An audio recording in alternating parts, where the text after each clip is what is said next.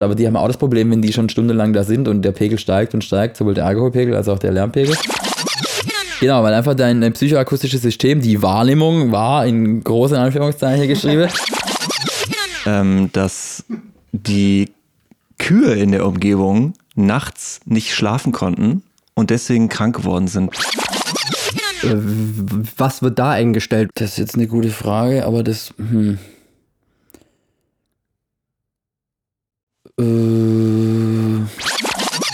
Für, für, für Clubs oder so ist es natürlich auch gut, wenn die irgendwie After Hour machen, können die ab 6 wieder laut sein. Ne? Mhm, ab 6 Uhr ist Abfahrt.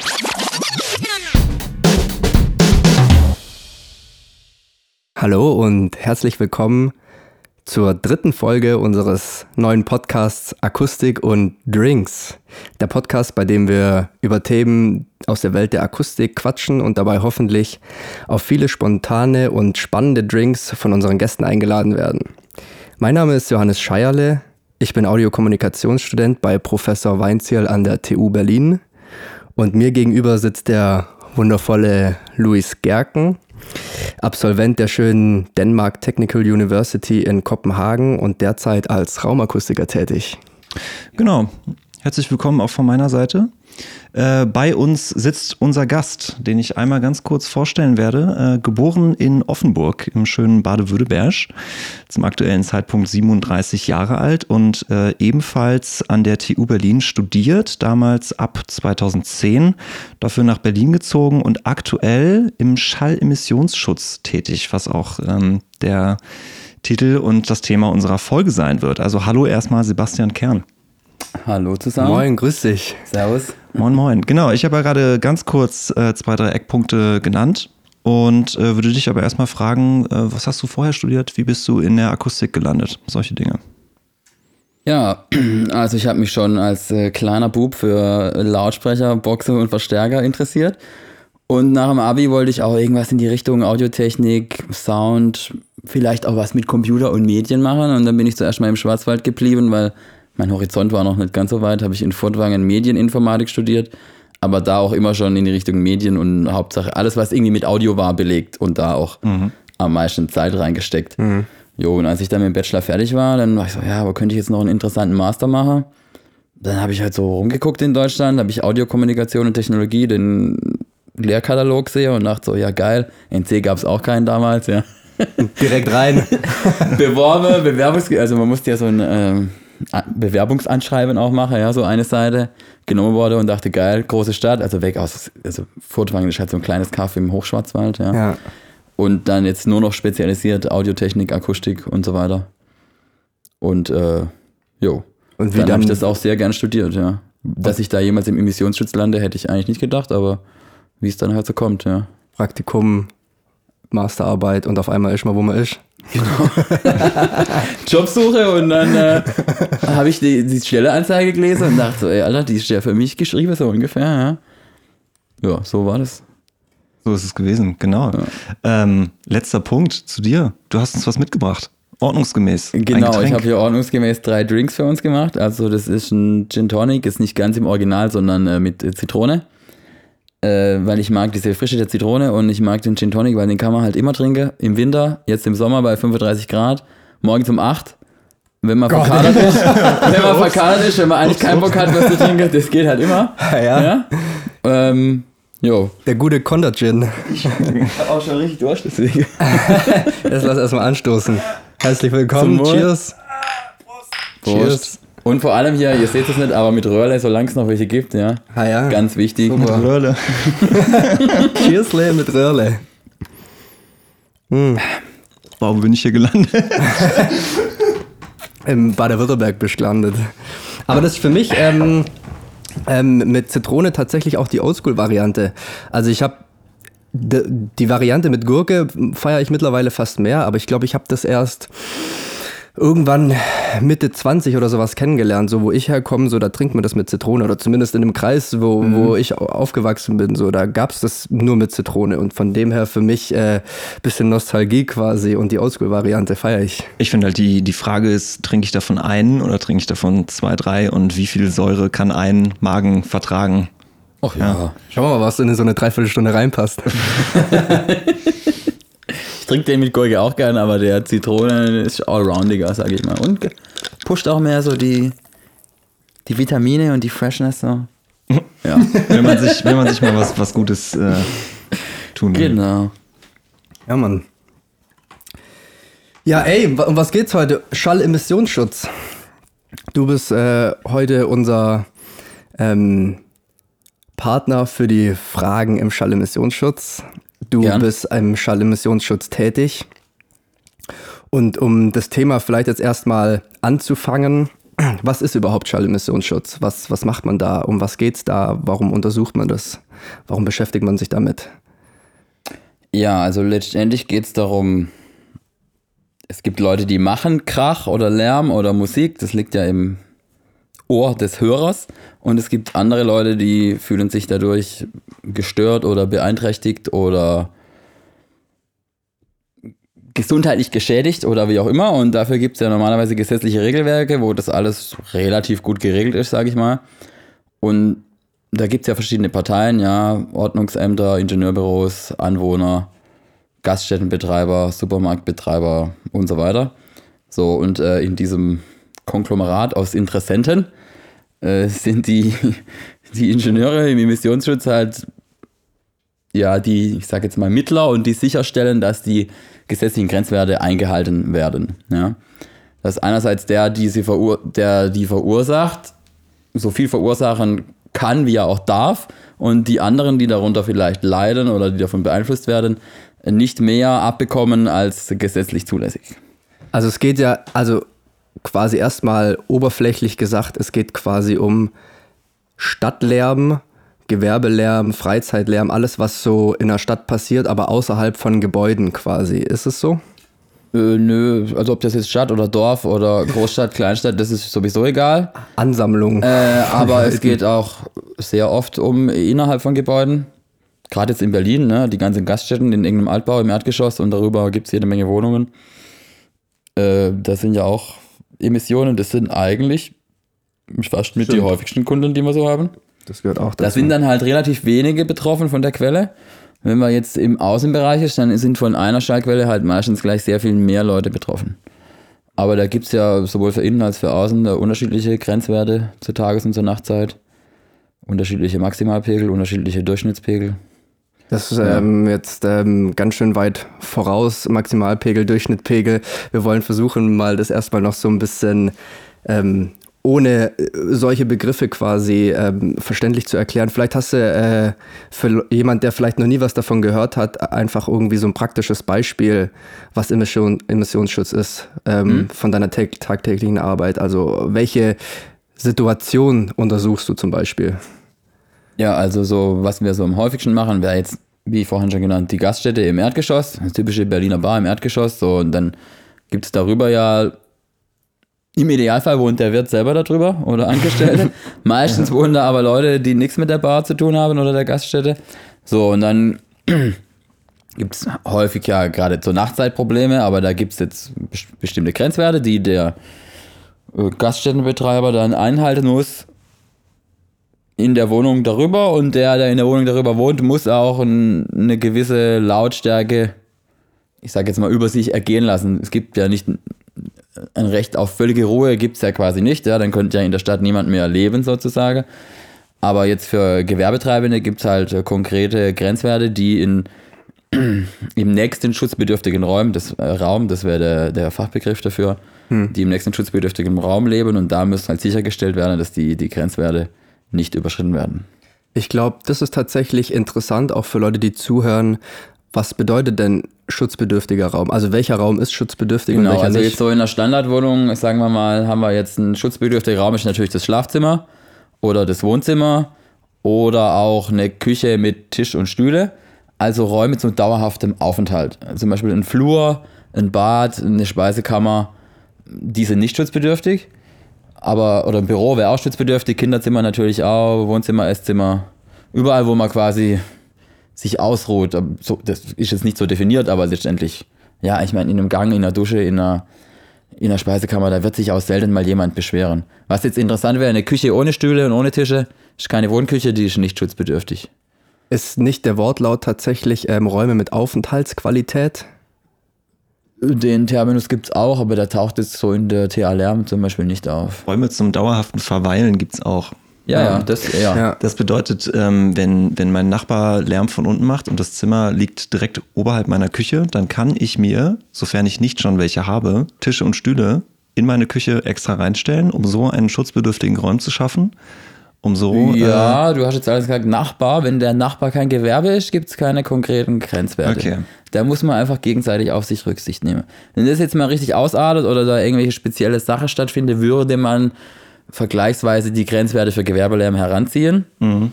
Aber im Normalfall zwischen Nachbarn gibt es jetzt keine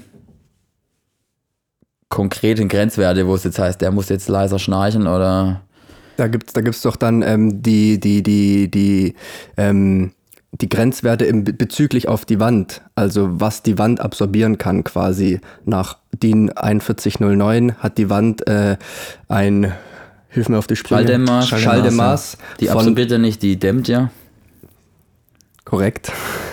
ähm, das ist quasi, ähm, was, was Im, man Im quasi... Neubau sind das natürlich die Vorgabe. Wenn du jetzt einen Neubau hast, dann gibt es natürlich Vorgabe, wie hoch die, das Schalldämmmaß, das bewertete Schalldämmmaß sein muss. Und das muss dann auch im Bau geplant werden, je nachdem auch überprüft, aber ich glaube, meistens reicht es, wenn man es rechnet.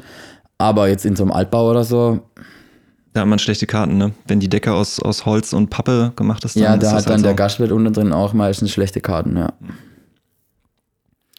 Genau. Und ähm, ja, wie gesagt, also für Räume, die im baulichen Verbund stehen, also sei es jetzt darunter oder im Nachbarhaus oder wie auch immer, äh, zählen halt die, die, zählt die Transmission innerhalb des Gebäudes und die Grenzwerte, die es für innen gibt.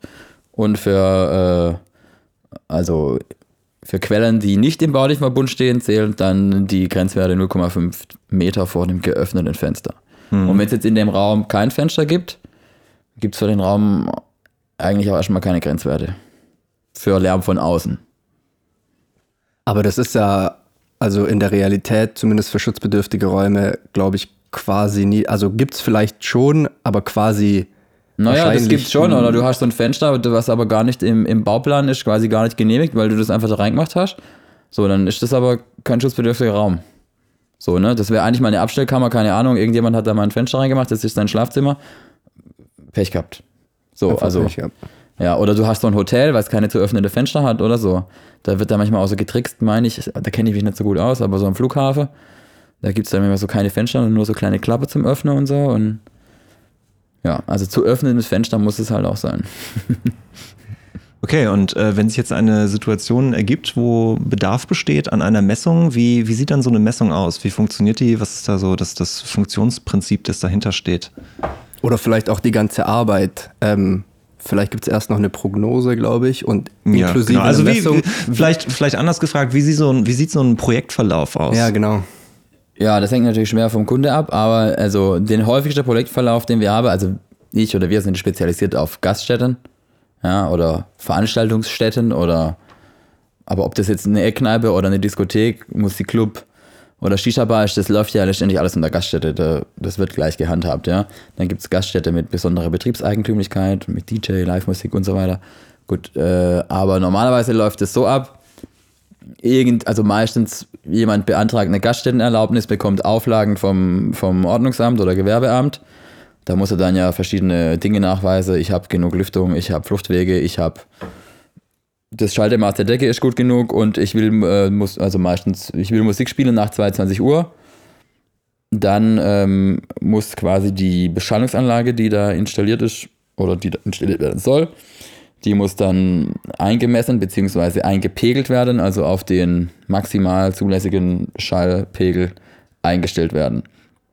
Äh, meistens rufen die Kunden dann kurz vor knapp an, ja, oh, die Frist ist schon abgelaufen oder ich möchte morgen aufmachen oder äh, ich brauche mal schnell Hilfe und jemand, der mir das macht und mir ein Gutachten schreibt, das ich dann dem Umweltamt oder Ordnungsamt vorlegen kann. Besser gestern als heute. Genau, oder die Frist ist schon vorbei oder oder der hat schon lang seinen Lader auf und dann gab es irgendwann viel Beschwerde, weil so ein paar Zugezogene kamen und sich beschwert haben und dann gibt es Auflage, die werde dann erstmal auf den Stapel gelegt und gehofft, dass nichts weiter passiert. Dann kommt irgendwann eine Betriebsuntersagung, ja, so ab heute Lade dicht oder keine Musik mehr ab 22 Uhr oder wenn es ganz schlimm wird, auch schon vor 22 Uhr und jetzt brauche ich schnell eine Lösung. So, und dann muss man da halt Feuerwehr, Spieler oder wie auch immer. Jo, und dann ähm, muss man sich angucken, was hat er da für eine Anlage? Kann man die überhaupt begrenzen? Oder letztendlich geht es darum, einen Limiter einzubauen und unten im Gastraum eine maximale Lautstärke einzustellen. Also viele Kunden meinen dann auch, es gibt irgendwie Vorgabe, wie laut es da unten sein darf, aber diese Vorgabe gibt es quasi nicht. Also wie laut darf es am Emissionsort sein in der Gaststätte, da gibt es keine Vorgabe. Es hängt immer davon ab, vereinfacht gesagt, wie gut die Decke ist zum Nachbar oder wie gut die Schalldämmung zum Nachbar ist. Weil es gibt halt Emissionsgrenzwerte für die Tages- und Nachtzeit. Und da muss dann halt sichergestellt werden, dass die durch die Gaststätte nicht überschritten werden. Da zählen dann eigentlich auch so Küchengeräusche, Bar, Arbeitsgeräusche, Stühlerücken, äh, Gästegeräte und halt die Musik dazu. Und wie, wie, wie kriegst du den Pegel raus, ähm, den, man, den man unten haben darf? Genau, also im Normalfall machen wir das so, dass wir unten die Anlage, wir checken, wie weit können wir die aufdrehen, ohne sie zu beschädigen, damit man möglichst hohe, das ist jetzt kein Signal-to-Noise-Ratio oder halt möglichst hoher Abstand Referenz. äh, ref- vom, vom äh, Gesamtpegel zum Hintergrundpegel habe. Ja, weil gerade so hier in Berlin, wenn man jetzt an einer viel befahrenen Straße misst, ist da der, dann haben wir da am Tag in dem Raum vielleicht 35 dB oder 38, aber der Grenzwert, auf den wir es einstellen müssen nachts, ist 25 dBA. Beziehungsweise mit Tonzuschlag dann 19 oder 22 Kurze- dBA. Und diesen Ruhepegel, den hat man eigentlich nirgends. Kurze Zwischenfrage, Ja. was bedeutet nachts? Ab Äh, na, wann ist nachts, äh, nachts fängt, die Nacht fängt an um 22.00 und hört auf um 6.00. Okay. Also um 6 Uhr 1 äh, zählt der Wert für die Tagzeit, auch wenn viele Berliner da noch schlafen. Aber gut, eine Baustelle fängt ja oft auch früh an. Oder noch nicht schlafen. oder noch nicht schlafen, ja. Also, Also für, die, ab 6 für, Uhr- Für, für Clubs oder so ist es natürlich auch gut, wenn die irgendwie After Hour machen, können die ab 6 wieder laut sein. Ne? Mhm. Ab Je 6 Uhr ist. Abfahrt.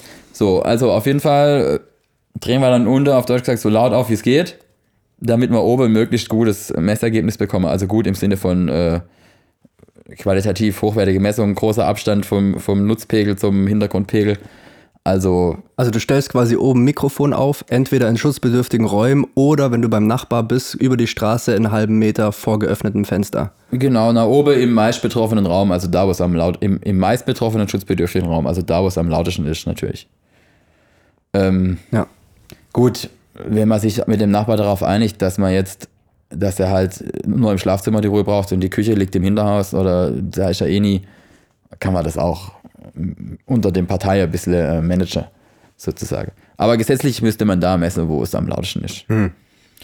Ähm, ja, genau. Oder wenn jetzt äh, nur Gewerbe im Haus hat, was nachts äh, keine Schutzbedürftigkeit hat, beziehungsweise die gleichen Grenzwerte wie am Tag, äh, dann kann auch sein, man misst halt gegenüber, im gegenüberliegenden Haus. Ja. Und dann kann sein, mit geöffneter Tür, mit geschlossener Tür oder beides oder wie viele Sekunden pro Stunde ist die Tür auf, wird dann berechnet und so weiter. So, aber so eine Messung, dann messe ich oben, sagen wir mal, haben wir jetzt Hintergrundpegel 28 dBA und ich messe 40 dBA, dann ist der Pegelabstand ja groß genug, dann weiß ich, okay, von unten kommen 40 dBA an. Ja, und das wären jetzt in dem Fall äh, 21 dB oder je nach Tonzuschlag äh, 18 dB zu viel. Also muss ich unten 18 oder 21 dB leiser machen, als ich jetzt bei der Messung hatte. Okay, also um, um nochmal so das, das Funktionsprinzip ein bisschen zusammenzufassen, ich gehe einmal hin und messe am Emissionsort und am Emissionsort gleichzeitig und währenddessen mache ich die Anlage so laut wie es geht. Und was ich dann messe, Exakt. ist ein Schalldruckpegelverlust zwischen Sendeort und Empfangsort. Und der ist an dem Zeitpunkt gültig, aber auch danach und auch nachts. Und dann den, Rest, den Rest mache ich dann rechnerisch. Der ist so lange gültig, wie ich baulich nichts verändere oder den Aufstellort der Boxen oder die jetzt, die stehen vorher auf Stativ und jemand schraubt die in die Decke, dann ist der natürlich nicht mehr gültig, weil er dann schlechter wird. Zum Genau. Beispiel. Also ich mache einmal die Messung und dann kann ich in Zukunft einfach rechnerisch sagen, wenn ich am Empfangsort so und so viel beziehungsweise so und so wenig Schalldruckpegel haben will, dann muss die Anlage dafür höchstens so und so laut sein. Genau. Ja. Exakt. Je nachdem, wenn jetzt die Decke schlecht ist, und dann machen die Leute natürlich auch schon einen Pegel, den man dann als Vorbelastung wieder abziehen muss. Sozusagen, man hat das Kontingent oder diesen einen Pegel, den man darf, und der setzt sich ja zusammen aus dem gesamten Gewerbelärm, was dieses Gewerbe, diese Gaststätte macht. Also der wird rein theoretisch jetzt auch noch Anlieferverkehr dazu zählen, den wir jetzt aber nachts ja nicht haben. Ne? Aber wenn da jetzt viel kommen und gehen wäre, dann müsste man das auch noch mit einberechnen.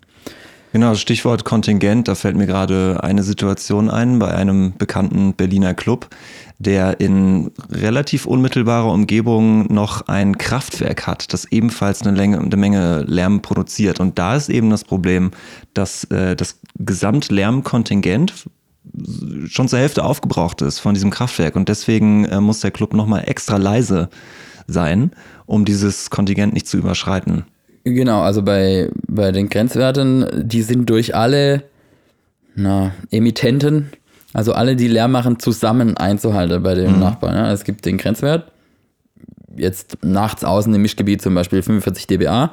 So, wenn da jetzt ein Gewerbetreibender ist, darf der die 45 dBA machen. Wenn da zwei Gewerbetreibende sind, dann dürfte der jeder 3 dB weniger machen. Mhm. Im Normalfall geht man aber davon aus, das, das sogenannte Irrelevanzkriterium wäre, wenn, wenn jeder 10 dB darunter liegt, also das muss man dann nachweisen, wenn man jetzt eine Emissionsprognose macht, weil da ein neues Gewerbe passieren soll, dann sind da ja schon viele andere. Und dann würde sich ja eventuell der Gesamtpegel erhöhen und die, das andere Gewerbe kann man ja gar nicht einfach leiser machen. Ja? Also mhm. der Vorteil bei so einer Beschallungsanlage, die hat halt einen Gain, wo man leiser machen kann, aber so ein Kraftwerk, das kann man nicht langsamer laufen also dann macht es statt 50 Hertz nur noch 48, äh, das geht ja schlecht, ja. Und äh, dann muss man ja zum Beispiel durch Prognose nachweisen, dass man mehr als 10 dB darunter liegt, dann wäre es irrelevant, weil sich der Pegel nicht erhöht. Aber so im Allgemeinen für Beschallungsanlage, Gaststätte, da oftmals muss man jetzt hier in Berlin am Revaler, Revaler Gelände oder wo, oder Schleusenufer oder sowas, ja, mhm. muss halt jeder 6 dB unterhalb des Emissionsrichtwerts eingepegelt werden, weil das ist quasi der, der Wert dann, wenn man vier Quellen hat. Mhm. Das er, ergebe ja äh, viermal der gleiche Pegel, ergibt 6 dB mehr Pegel. Mhm. So, und wenn dann aber die fünfte Quelle dazu kommt, erhöht sich das nur noch um, um die 1 dB und das ist dann nicht mehr wirklich signifikant und deswegen macht man da so eine pragmatische, aber auch gut funktionierende Lösung, dass halt jeder immer den Grenzwert um 6 dB unterschreiten muss und dann halten alle zusammen den Grenzwert ein. Das heißt, ähm, bei der Aufteilung dieses Kontingents gilt nicht etwa das erste Gelehr das, das erste Gewerbe, was da war, war halt zuerst da und die anderen haben Pech gehabt, sondern wenn in der Nähe auch noch ein weiteres aufmacht, dann ändern sich die maximalen Emissionswerte für das erste. Ja, das wobei die Vorgabe eigentlich von Anfang an ist, dass man 6 dB unterhalb des Emissionsrichtwerts, okay, also Emissionsrichtwert sind die Grenzwerte für außen, Headroom. dass man 6 dB unterhalb diesem Grenzwert liegen muss, weil man stelle sich vor, da ist jetzt ein Club, der wird jetzt eingepegelt auf den Emissionsrichtwert ohne Vorbelastung. Dann kommt der zweite dazu, dann muss der neu eingepegelt werden, dann kommt der dritte, dann muss er wieder ändern, mhm. der vierte. Und das wird auch für so ein Amt schwierig, das zu fordern, wenn die das einmal genehmigt haben, dann nachher nochmal eine Nachforderung zu stellen, dass das jetzt äh, nachgepegelt oder geändert oder verringert werden muss. Ja, vielleicht funktioniert das ja dann auch gar nicht mehr, weil auf einmal 6 dB weniger, dann ist die Musik vielleicht zu leise, dann funktioniert das, der bestimmungsgemäße Gebrauch der Lokalität gar nicht mehr oder so. Der bestimmungsgemäße aber, Gebrauch, geil. Aber ähm, das sind so Sachen, da kann man sich vielleicht, vielleicht darauf einigen, dass man auf die Vorbelastung verzichtet und dann vielleicht da einstimmt, dass man später dann doch wieder reagiert oder dass da auf absehbare Zeit nichts anderes passiert oder so. Ja, das sind so Sachen, die man auch so ein bisschen beeinflussen kann. Oder man macht sich halt die Mühe und und erhebt, wie viel machen denn die anderen Gewerbe jetzt. Ne? Also ob das eine Schreinerei ist, ein Kraftwerk ähm, oder eine Gaststätte, das wird alles gleich bewertet. Ja, bei sowas. Was der Verkehr macht oder die Bahn oder die Flugzeuge, das ist komplett anders. Der, wenn da, egal wie laut diese Straße ist, der Grenzwert erhöht sich dann nicht oder erniedrigt sich auch nicht. Ja? Weil das sind andere, ich nenne es jetzt mal Kontingente, ich weiß jetzt nicht, wie der Terminus wäre, aber das hat schon einen gewissen Einfluss auf so Tonzuschlag oder wie, wie stark sticht jetzt mein Gewerbegeräusch aus dem Umgebungslärm hervor. Ist jetzt was anderes am Alexanderplatz wie irgendwo bei mir in der Heimat, wo einfach gar nichts ist. Mhm. Aber die Grenzwerte werden dadurch nicht verändert. Ja? Egal, ob die Bahnsteig jetzt im Rheintal ist oder die Autobahn, die sechsspurige Berlin-Stadtautobahn das vergessen auch viele Leute. Das hat weder positiven noch negativen Einfluss, sagen wir jetzt mal, mhm. auf das Gewerbe. Aber wenn mein, mein Haus jetzt zufällig äh, direkt an der Stadtautobahn ist und mhm. ab und zu fliegt noch mal ein Flugzeug drüber und unten eröffnet noch ein Club im Haus, mhm. dann habe ich Pech gehabt. Dann hast du Pech gehabt, ja. Der Betreiber hat, vom Club hat vielleicht ein bisschen Glück, Weil wenn da, wenn jetzt, sagen wir mal, da immer ein sehr hohes Hintergrundgeräusch ist, was aber so gut wie nie vorkommt, dann wird sich vielleicht der Tonzuschlag reduzieren. Also Tonzuschlag ist sowas, was man auf dem Pegel draufrechnen muss, weil zum Beispiel Musik stört ja jetzt mehr als so eine beständige Abluftanlage, die einfach so vor sich hin rauscht. Mhm. Ja, oder das heißt eigentlich Ton- und Informationszuschlag. Mhm. Also eine Tonhaltigkeit, das wäre jetzt, wenn so ein Ventilator jetzt ein bisschen so einen Heulton hat. Ja, da gibt es auch Definitionen, wie viel muss der Hervorstecher aus dem benachbarten Terze. Äh, dann kann man einen Tonzuschlag von 0, 3 oder 6 dB geben oder muss man geben. Und Informationshaltigkeit ist jetzt zum Beispiel so ein Stadionsprecher von einem Fußballspiel und man versteht das ganz deutlich oder man versteht die Lyrics von einem Gesang, weil man jetzt in Hauptabstrahlachse von, von der Bühne ist, mhm. dann stört es ja viel mehr und lenkt einen viel mehr ab, wie jetzt so ein Verkehrsrauscher oder ein Ventilatorrauscher oder irgend sowas. Ähm, und, und, wenn jetzt aber, keine Ahnung, man pegelt jetzt eine Anlage ein auf Tagesbetrieb am Alexanderplatz und da ist vor dem Fenster so ein Verkehrslärm von 70 dB und man darf jetzt mit dem Gewerbe da 60 dB machen, dann sticht das natürlich null hervor aus den 70 dB äh, Kraftfahrzeuglärm und dann wird da auch jetzt kein Ton- oder Informationszuschlag gegeben. Hm. Hingegen, wenn da Totenstille wäre in Brandenburg, müsste man vielleicht 6 dB geben, weil man nichts anderes hört wie die Musik. Also das, was du bisher gesagt hast, du hast, ähm, du hast oft jetzt von Einpegeln geredet. Mhm. Was ist dieses Einpegeln ähm, auf Also das ganz einfach. wir oder, also oder, oder die Branche oder auch die Ämter äh, das Einpegeln im Normalfall oder zu 90 Prozent das, das Einbauen eines Limiters und das Einstellen des maximal zulässigen Pegels. Also du stellst, wie du gerade gesagt hast, wie du vorhin ähm, die Messung ähm, erklärt hast, äh, bei, beim Nachbar, schutzbedürftiger mhm. Raum oder halben Meter vor geöffnetem Fenster, machst äh, so laut die Anlage, wie sie eben geht, um die Richtwerte einzuhalten und dann baust du einen Limiter ein. Mhm. Und wie genau. funktioniert der Limiter? Also das ist ein Gerät tatsächlich, ne? Und der lässt einfach nur gewisse Pegel durch, dass genau. du halt, egal was du irgendwie an irgendwelchen Federn oder sowas rumdrehst, einfach nicht mehr durchkommt. Exakt. Genau, und jetzt gibt es da sogenannte äh, Beurteilungszeiten. Das heißt, tagsüber muss man jetzt die, die Grenzwerte gemittelt über die 16 Stunden von 6 bis 22 Uhr einhalten. Ja? Wenn wir jetzt, äh, sagen wir mal, im Mischgebiet tagsüber vom Fenster 60 dB äh, Beurteilungspegel habe, den wir einhalten müssen, dürfte ich jetzt 16 Stunden lang 60 dB vom Fenster machen, mal vereinfacht gesagt. Ja? Wenn ich nur 8 Stunden den Lärm mache, dann darf ich 63 dB machen, weil ich nur noch die halbe Schallleistung gerechnet habe. Ja, weil da, da ein Unterschied von 3 dB entspricht einer Verdopplung bzw. Halbierung, also halbe Zeit, doppelter Pegel, 3 dB. Genau, wenn ich jetzt ein Konzert habe, was nur äh, zwei Stunden dauert, ja, dann habe ich äh, von 16 auf 8 3 dB, von 8 auf 4 nochmal 3 dB, von 4 auf 2 nochmal 3 dB. Darf ich in den zwei Stunden 9 dB mehr machen, als eigentlich äh, der, der Beurteilungspegel oder der Ermittlungspegel vorgibt. In der Nacht ist es nur auf eine Stunde beschränkt. Also da muss man innerhalb dieser einen Stunde den Pegel einhalten. Bei der Einpegelung läuft es jetzt so, ich meine, normalerweise hat man Musik, da pegelt man dann einfach auf den maximal zulässigen Pegel ein und geht davon aus, dass jetzt die ganze Zeit dieser Pegel läuft, weil man hat ja dann auch keine Kontrolle mehr, wenn die Anlage einmal eingestellt ist. Äh, dann spielt es normalerweise auch immer mit dem maximalen Pegel. Ja, du kannst ja. ja nicht vor Ablauf des Beurteilungszeitraums schon wissen, wie was später in dem Beurteilungszeitraum noch passieren will, wird. Genau. Ne? Deswegen also wenn ja man jetzt äh, kein Limiter einbaut, sondern zum Beispiel ein Konzert, das gibt es ja für der Pegel mal da nicht ein, sondern misst man mit, ja, mit einer, mhm. mit einer veranstaltungsbegleitenden Messung dann kann natürlich schon sein, weiß man natürlich gut, die letzten zwei Lieder sind die Hits, die werden lauter, dann, äh, und man hat jetzt die zwei Stunden und dann darf man schon die 9 dB mehr, aber dann schaut man halt, dass man die erste 90 Minuten schon mal leiser fährt, dass man, also da kann man schon so ein bisschen prognostizieren, dass man halt am Schluss dann nochmal 3, 4 dB mehr geben kann für die Zugabe oder so, ne. Aber jetzt für so eine Standardeinpegelung für eine 24-7 Gaststätte oder 365 Tage im Jahr, da wird halt einfach der maximale Pegel eingestellt, der sein darf, als würde der immer laufen. Und normalerweise Meistens ist es ja auch so, dass man es gerne lauter hätte, als man darf, also läuft dann auch immer die maximale Lautstärke. Ich finde ich find die Vorstellung ein bisschen lustig, dass man das nächste Mal, wenn man auf einem Konzert ist, äh, sich vorstellen kann, wie 100, 100 Meter weiter jemand mit einem Schallpegelmessgerät irgendwo vor einem Fenster steht und weiß, die letzten beiden, das sind die Hits, da müssen wir noch ein bisschen, ein paar dB übrig lassen. Ja, das kommt dann auch an, wie dedicated man zu seinem Job ist und wie man sich mit dem Tontechniker versteht und so weiter. Ne? Mhm ob man jetzt einfach sagt, ja, mach, äh, so laut du willst und dann guckst du, wie du bleibst, oder man, man stimmt sich halt ab und sagt, okay, jetzt haben wir noch so und so viel Luft, das heißt, wir können die nächste 15 Minuten 3,5 dB mehr machen und dann kommen wir genau auf minus 0,1 dB raus oder 0,0. Das wäre ja quasi der Idealfall, ja. Man muss ja, man hat ja die verschiedenen Parteien.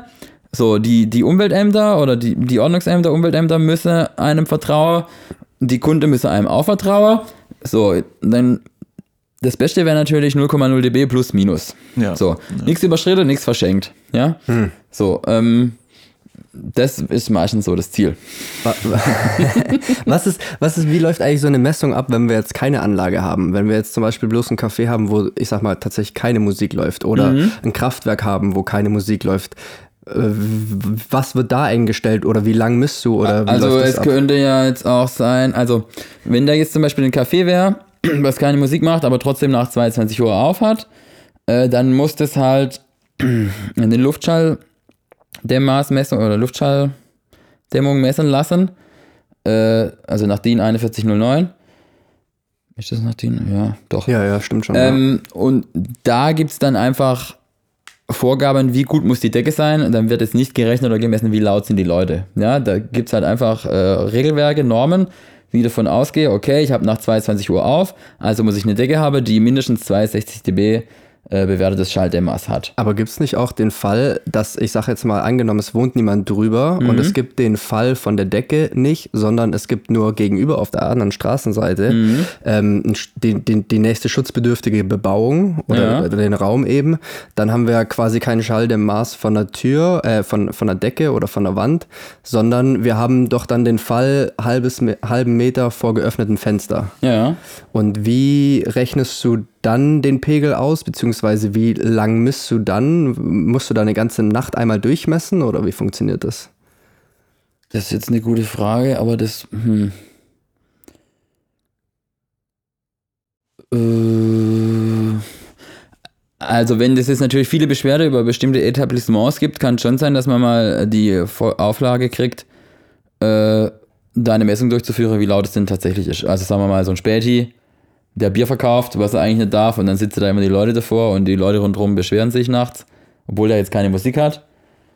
Ähm, dann kann es schon vorkommen, dass es eine Vorgabe gibt, wie, zu messen, wie laut es denn Also ich kenne das tatsächlich so. da ist. Ich habe ja auch mal das im kommt Emission, selten vor, ja, ich weil da gibt es jetzt auch keine, Ich hab jetzt auch keine mal- ich- Vorgabe, wenn ich. ich habe auch mal im Emissionsschutz gearbeitet Ja. und ähm, ein Freisitz, also quasi wie beim Späti, der draußen einen Tisch aufstellt, wo irgendwie vier Leute sitzen können, ist ein Freisitz oder auch äh, ein Restaurant, was irgendwie 30 Tische draußen hat, ist ein Freisitz und es gibt eine Berechnungsgrundlage dafür und Genau. um diesen Freisitz genehmigt zu bekommen, ähm, gibt es einfach eine Berechnungsgrundlage, wo man ein, ein, ähm, einsetzt, wie viel Sitze sind da, also wie viele Personen sind da, wie laut reden die Leute im Schnitt, also was für einen Schallleistungspegel haben die. Und dann rechnet man das hoch auf einen stundenbewerteten Schallleistungspegel. Und das kann man dann quasi auch in, einem, in einer Prognose, in einem Modell quasi auf den, auf den Nachbarn beziehen. Äh, und, und, und das dann halt quasi auf den Beurteilungspegel. Also als Genau, also das Prognose wird in, quasi. in als Berlin Rechnung. auch so, also äh, Gästelärm wird nicht gemessen, der wird berechnet, im Ja. Hm. Regelfall. Es mag immer, das heißt dann auch im Regelfall, es mag immer mal Ausnahme geben, weil es besondere Situationen sind, wo, wo der Regelfall halt nicht eintritt. Aber da gibt es dann quasi so Rundschreibe von der Senatsverwaltung für Umwelt, Verkehr und Klimaschutz hieß es früher, jetzt heißt ist noch irgendwas Neues dazugekommen. also da wird dann, also wie du, genau, wenn jetzt der, wenn der Späti Sitzplätze hat oder die beantragt, dann gibt es ja, wenn die Leute aber einfach so davor rumstehen, dann wird es halt schwierig. Ähm, aber ja, im Außenbereich äh, wird dann äh, der Gästelärm für Schankvorgärten, nennt sich das dann bei Gaststätte, äh, berechnet. Und äh, da geht man davon aus, dass jede Person einen Schallleistungspegel von 70 dB macht. Und ähm, zum Beispiel, wenn da zehn Gäste sind, aber nur fünf Gäste reden, weil halt immer einer redet, einer zuhört, sozusagen. Das wird so als pragmatischer Ansatz genommen. Das ist schon auch meistens recht gut durchdacht und passt auch meistens. Natürlich, wenn da die Leute viel trinken oder noch Hintergrundmusik läuft, dann wird es natürlich lauter. Ja. Ähm, Das Also geht natürlich so lange gut, bis sich aber halt jemand beschwert. sagen wir Ne? mal so, nach 22 Uhr darf man halt draußen fast nirgends Leute hinsetzen, ja, wenn man, das, wenn man das jetzt kontrolliert. Also wenn man jetzt durch Neukölln nachts geht, kommt einem anders vor. Wenn man aber berechnen würde, wie viele Leute da, also da darf, sobald da innerhalb von fünf oder zehn Meter irgendwelche Anwohner sind, äh, wird das immer gleich zu laut. Hast du eigentlich verkackt direkt. Ja, rechnerisch, ja. Also das ist dann so, naja, wenn das so eine Tradition hat und das da schon lange ist und akzeptiert wird von der Nachbarschaft und wo kein Richter da kein, äh, wo kein Kläger da kein Richter, dann mag das funktionieren, wenn man das aber legalisieren will oder offiziell seine Sitzplätze draußen nach 22, nach 22 Uhr, kann man meistens auf Deutsch gesagt vergessen. Wobei es die Möglichkeit gibt, Sondergenehmigung zu bekommen bis 23 Uhr vor Werktagen oder bis 24 Uhr vor äh, arbeitsfreien Tagen. Wäre zum Beispiel in der Simon-Dach-Straße so, ja, wenn halt das sehr ortsüblich ist oder schon eine gewisse Tradition hat in, in ja, den ja. Gebieten, dann kann man das schon bei der Ämter beantragen. Müsste man natürlich auch berechnen, wie, lau wie äh, also dann gilt quasi der Tagespegel halt auch zur Nachtzeit vielleicht noch oder, oder man ist einfach pragmatisch und sagt, ja, bis so und so lang habt ihr die Gäste und dann müssen die halt rein. Ähm, da gibt es schon auch Möglichkeiten, aber das ist dann so Einzelfallentscheidung oder dann ist die ganze Straße vielleicht der Einzelfall oder so. Also zusammengefasst gibt es Emissionsrichtwerte entweder in schutzbedürftigen Räumen oder einen halben Meter vor geöffnetem Fenster. Dann muss es aber auch ein schutzbedürftiger Raum sein. Also ein halber Meter vor der Speisekammer Ja. ist auch egal. Auch ein schutzbedürftiger Raum. Und da gibt es für Tag und für Nacht unterschiedliche Emissionsrichtwerte, die eingehalten werden. Und entweder man, wenn man zum Beispiel eine Anlage hat, äh, weil Musik gespielt wird, weil es ein Konzert ist oder aus anderen Gründen, Hintergrundmusik, wird es quasi durch eine Messung gerne eingepegelt oder vielleicht auch durch eine Prognose gerechnet. Oder Freisitze werden zum Beispiel gern über eine Prognose gerechnet. Und ähm, wenn alles eingehalten ist, ist alles gut. Das kann man so zusammengefasst quasi ähm, sagen, oder? Genau. Und also wie gesagt, wenn die Gäste jetzt ein paar dB drüber legen, aber das ist alles so im- noch im normalen Rahmen, dann gibt es da auch kein, keine Handhabe, wie man jetzt das ändert oder so. Ne? Das wird gesagt, die Leute werden berechnet. Das hat schon alles Hand und Fuß. Da gibt es verschiedene Untersuchungen, wie viel Schallleistung hat jetzt jemand. In Berlin nimmt man sprechend gehoben, nennt sich das. Das sind 70 dBA pro Person. Das gibt verschiedene Untersuchungen in bayerische Biergärten und das schwankt irgendwie zwischen, sagen wir, 66 und 74, je nachdem, was es da so gibt. Aber letztendlich kommt das ganz gut hin. Aber zum Beispiel in Innenhofsituationen oder wenn Musik gespielt wird, kann man dann auch da wieder Tonzuschläge geben oder also dass Ja. dann da doch wieder weniger erlaubt wird. Ja. Ja. Ähm, genau. Was war denn dein spannendster Auftrag oder das Spannendste, was bei einem Auftrag passiert ist? Also spannend sind natürlich immer namhafte große Clubs, aber so am herausforderndsten und irgendwie spannendsten sind so Festivals, so kleine, weil also wenn man den Job ernst nimmt und mit Herzblut macht, dann hat man ja irgendwie auch eine Verantwortung, wenn da jetzt 20.000 Leute sind und vier Dörfer drumherum, dass man erstens alle die Grenzwerte in den Dörfern einhaltet, aber zweitens auch keinen Pegel verschenkt, dass die Leute ihren Spaß auf dem Festival haben. Weil dafür beauftrage die einen ja auch. Also also als Sachverständiger, ich sag jetzt einfach mal vereinfacht so Sachverständiger, ja, oder Gutachter, äh, sorgt man ja, also wird man ja beauftragt von den Leuten, die den Lärm machen, im Normalfall. Das heißt, die geben einem das Geld. So jetzt, aber trotzdem muss man ja alle sicherstellen, dass man alle Grenzwerte einhält, weil man will ja seinen, seinen Ruf, seine Reputation und so weiter ja auch nicht verlieren. Ne? Es gibt ja durchaus, wird ja durchaus mal überprüft von, von Umweltämter oder von, von der Gegenpartei beauftragt. Ein anderes äh, Büro mal zur Messe oder so, ja. Und dann nichts zu verschenken, aber auch nichts zu überschreiten. Das ist schon eine Herausforderung. Und dann gibt es da fünf Bühnen und, und 20.000 Leute, die da ihren Spaß haben. Und du bist der Einzige, der da die ganze Limiter einstellt. Das ist schon. Und das machst du auch tatsächlich dann, ich sag mal, für ein Festival alleine? Oder hast du dann Ja, nee, drei, vier, sieben Kumpanen, ähm, Mitarbeiter Also dabei? wir oder? machen das eher mit wenig Leuten. Es gibt natürlich auch sowas, dass man zum Beispiel fünf Messstationen in alle Himmelsrichtungen misst und dann je nachdem, welche Anlage wo, wie laut, aber das abzustimmen ist erfahrungsgemäß halt auch sehr schwierig. Also wir arbeiten schon mal mit, mit, ein oder zwei Kollegen, pegeln das dann ein und messen, klar, der eine macht an der Anlage laut, der andere misst in Richtung der Nachbarn, ja, und, und dann wechselt man die Location und so weiter, das schon, ja. Aber irgendjemand hat ja immer die Verantwortung dann da oder, oder wenn es dann mal läuft, überprüft man nur noch so zwischendurch oder muss Stichprobemessungen zur Nachtzeit machen, ja, zwischen 22 und 6 Uhr, zur Zeit, die einem das Amt vorgibt oder die der Veranstalter halt nicht kennt, weil er dann nicht gerade noch zufällig da leiser machen könnte, ja. Weil äh, man, man versucht ja oder wir oder oft, wenn man einpegelt und die Anlage dann manchmal auch verplombt oder versiegelt, dass das irgendwie manipulationssicher ist sozusagen, dass da auch kein Techniker jetzt ohne Siegel zu brechen oder da was auszutauschen, ähm, die Werte überschreitet. Ja, also das macht man ja auch öfter jetzt, um Kosten zu sparen, vielleicht auch, weil, oder bei so einem Festival oder einem Konzert kann man natürlich messen in der ganzen Zeit, ja, Veranstaltungsbegleitet und das danach auswerte. Ja, aber bei so einer Kneipe oder die, die jeden Tag aufhat oder einem Club, der jeden Tag aufhat oder ein Festival, was mehrere Tage geht, äh, dann ist halt Einpegeln die pragmatischere und billigere Lösung. Sag mal, sag mal, Weil man, auch, weil auch, man kann dann halt auch zu Zeiten messen, wo es keine Störgeräusche zum Beispiel gibt, ne? Weil sehr oft, jetzt gerade in einer Stadt wie Berlin, sind halt die Hintergrundgeräusche höher als das, was das Gewerbe darf.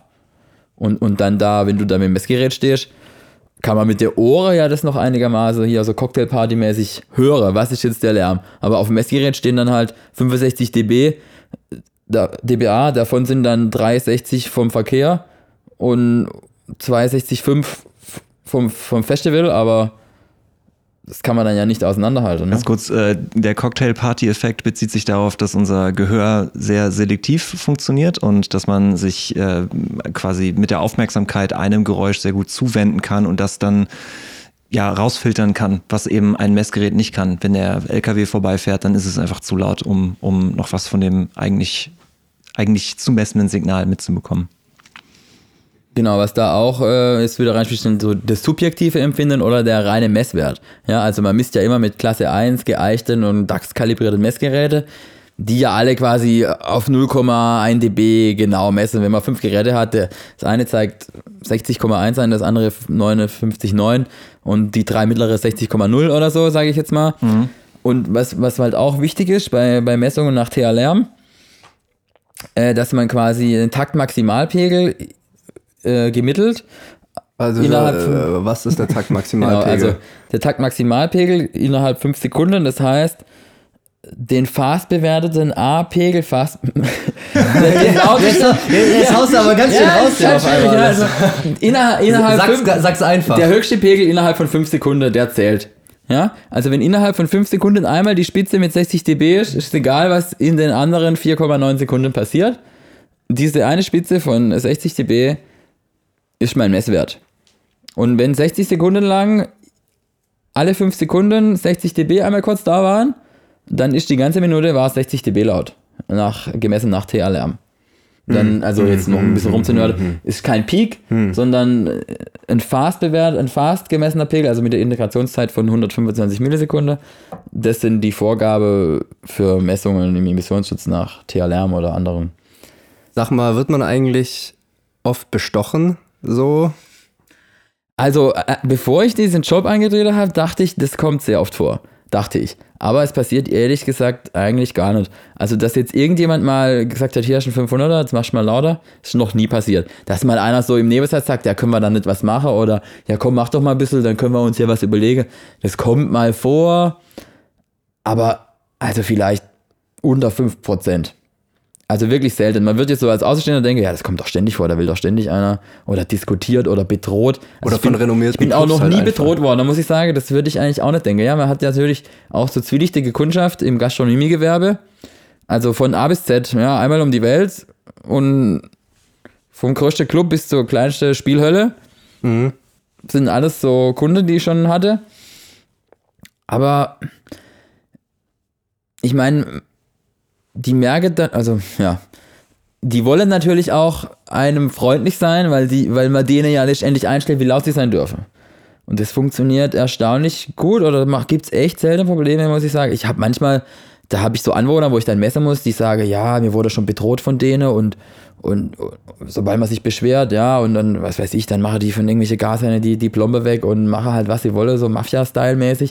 Und wenn ich dann da komme, aber zum Messen sind es die freundlichsten Leute und alles ja hier und da und bla. Weil sie ja von dir was wollen. Genau, so, das ist halt auch so ein Vorteil so ein bisschen an dem Job, ja, aber also man muss selten rumdiskutieren. So. Also man stellt sich eigentlich quasi aufregender vor, als es im Endeffekt ist. Ja, ich finde, aber also, da ich meine Arbeit sehr nehme, ist es schon auch immer recht aufregend, sage ich jetzt mal, aber pff, ja, also es ist ja das große Besteche und Bedrohung und so, das passiert also auf jeden Fall nicht. also wirklich erstaunlich selten. Wir sind nicht in Hollywood. Genau, oder, also, oder vielleicht war das früher, also ich meine, im Empfinden nach war das, glaube ich, früher auch mehr. Also da muss ich sagen, so ältere Kundschaft, die diskutiert da mehr rum oder die versucht auch mal öfter zu bescheißen oder der Chef, der macht das schon über 30 Jahre, erzählt auch, ja, früher, da haben die dann bei einer Mucke, dann haben die da Kabel durchgeschnitten und irgendwie Sache eingelötet oder Widerstände dazwischen und dann nach der Messung haben sie die rausgemacht und so ein Scheiß. Also das macht heutzutage keiner mehr oder so, so junge Leute sind irgendwie regelkonformer. Ja, früher war da mehr so, ich mache jetzt mal, weißt du, der, der Wachtmeister in seiner grünen Hose soll er doch sagen, was er will. So, heute ist halt alles besser reguliert und die Leute sind Folge mehr den Regeln, sage ich jetzt mal. Also das hat mich auch so, habe ich auch so ein bisschen gelernt über die Zeit. Ja. So, so alte Rocker, die sind manchmal schwierig mit dem Diskutieren, ja, was denn dieser ganze Quatsch soll. Da haben wir nämlich wieder das Problem mit dieser 5-Sekunden-Takt Maximalpegel. Wenn man Live-Musik hat, hat man das auch, den Messwert, den hat man halt auf der Uhr sozusagen der ist laut, aber man empfindet es überhaupt nicht als laut, weil da halt irgendwelche Spitze drin sind die ganze Zeit, die man so aber gar nicht so wahrnimmt subjektiv, aber die halt energetisch einfach da sind, wenn man das misst. Und wenn man halt so, so super komprimierte Mucke hat, äh, aus dem Studio, es hört sich total laut an, ja, ich messe irgendwas ein, 95 dB, alle sind komplett happy, fängt die Band an zu spielen, alle sagen, ja, was ist denn hier los, ist der Begrenzer kaputt? Gemessen ist exakt der gleiche Pegel, aber subjektiv ins Empfinden ist was ganz anderes, ja. Hm. Da kommen wir dann auch in die Psychoakustik, aber genau. das äh, soll heute nicht das Thema sein. Oder das hat man auch oft das Problem, äh, wenn die Nacht anfängt um 22 Uhr, ne? Also im, oh, außer sind die Grenzwerte ungefähr 15, sind die Emissionsrichtwerte 15 dB geringer, innen sind es nur 10 dB. Aber also, wenn man jetzt weiß, was 15 dB, das ist halt eine ganz andere Welt. Und wenn man jetzt schon auf der Party war, die ganze Zeit mit der lauten Musik, ist man ja auch schon so taub, auf Deutsch gesagt. Und dann um 10 geht der Pegel runter ja, also wie oft sich dann schon hat, ja, dann ruft jemand an um 10, ja, der Begrenzer ist kaputt, ist doch viel zu leise. Aber das ist exakt der gleiche Pegel, den man da vorher auch eingestellt hatte für die Nachtzeit. Aber die waren halt schon, sind da vielleicht noch besoffen und seit fünf Stunden die laute Musik. Und dann manchmal, und die, und die Leute noch dazu, die alle so laut reden und der Hintergrundpegel und dann ähm, meint man da, es stimmt irgendwas nicht. Aber. Ich habe mal ein Gerücht gehört bei einem großen Festival in Deutschland, bei ja. dem unterschiedliche Musikrichtungen fusioniert werden, ähm, dass die Kühe in der Umgebung nachts nicht schlafen konnten und deswegen krank geworden sind. Und daher äh, gab es Probleme und eine große Beschwerde. Also, dass das quasi der Grund war, dass im darauffolgenden Jahr irgendwie sich vielleicht Grenzwerte verschoben haben, ist das Hokuspokus oder weißt du was sind, sind Kuhfelder also auch schutzbedürftige also, Räume? Also von dieser Story habe ich noch nie was gehört.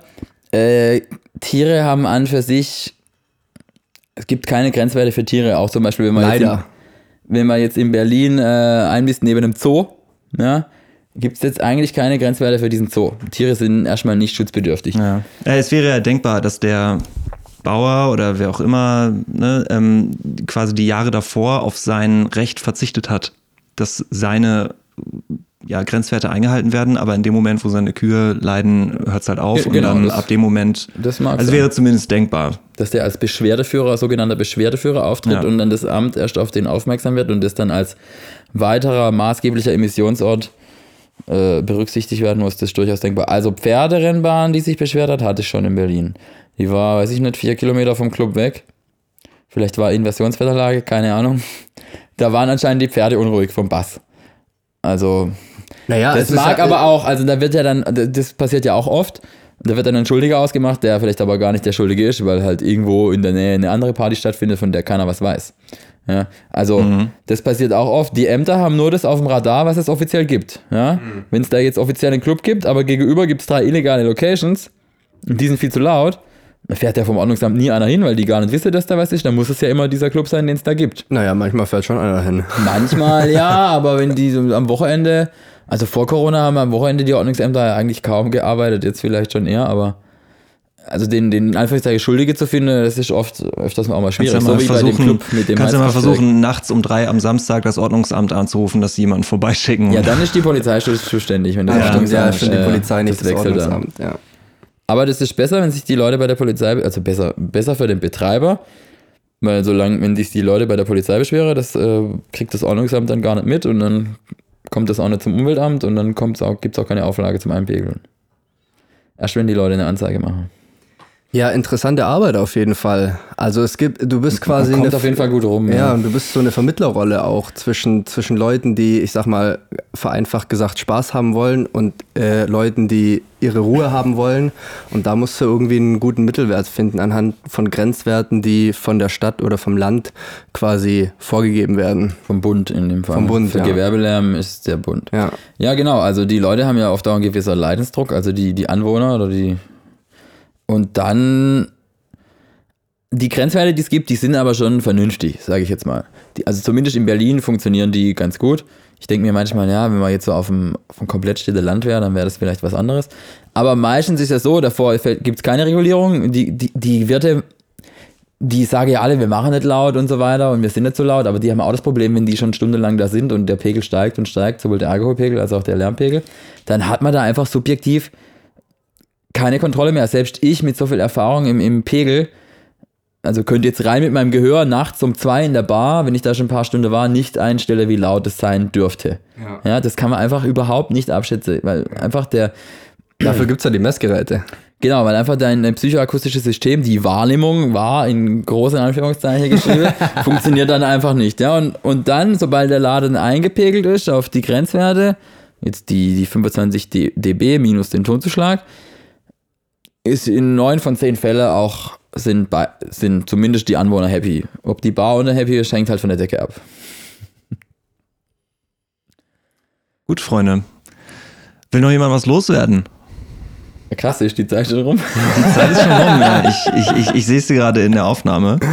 Ähm, Hast du das Gefühl, du, ähm, ähm, du hast äh, alles gesagt, so um, Nee, um dass, dass, dass, also- dass Leute, die nichts von Emissionsschutz wissen, quasi jetzt so ein bisschen verstanden haben, um was es geht? Oder gibt es äh, ganz wichtige Dinge, die du noch loswerden musst, ähm, die nicht zu detailliert sind, sondern ähm, eher allgemein gegriffen sind? Ich glaube, das haben wir nämlich ganz gut ähm, äh, dargelegt.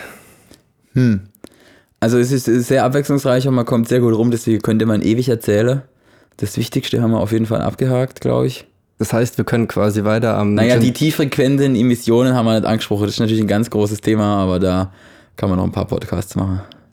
Also das heißt die Bassfrequenzen, vereinfacht gesagt. Das sch- schieben wir in die äh, zweite Folge, wenn du äh, einige Folgen später vielleicht mal wieder zu Gast kommst. Schauen wir mal. Hören wir mal. Das heißt, wir trinken jetzt weiter unseren Gin Tonic, schauen, dass unser Pegel steigt und Ja. dass es für die bisschen einpegeln, dass es, ja. genau, dass es für die Anwohner nicht zu laut wird. Für die, für die nächsten. Ja, aber hier ist ja kein Gewerbe, hier ist ja privat, also. ja, von daher, scheiß drauf. Lass saufen. Okay, Freunde, dann würde ich sagen, äh, bevor wir uns verquatschen, ne? Bis zum nächsten Mal. Bis, zur zum nächsten nächsten Folge. Mal. Auf Vielen Wiedersehen. Dank, Sebastian. Ich Genau, danke vielen auch. Dank äh, und äh, War, war schön mit euch. bis zum nächsten Bis Mal. zum nächsten Mal.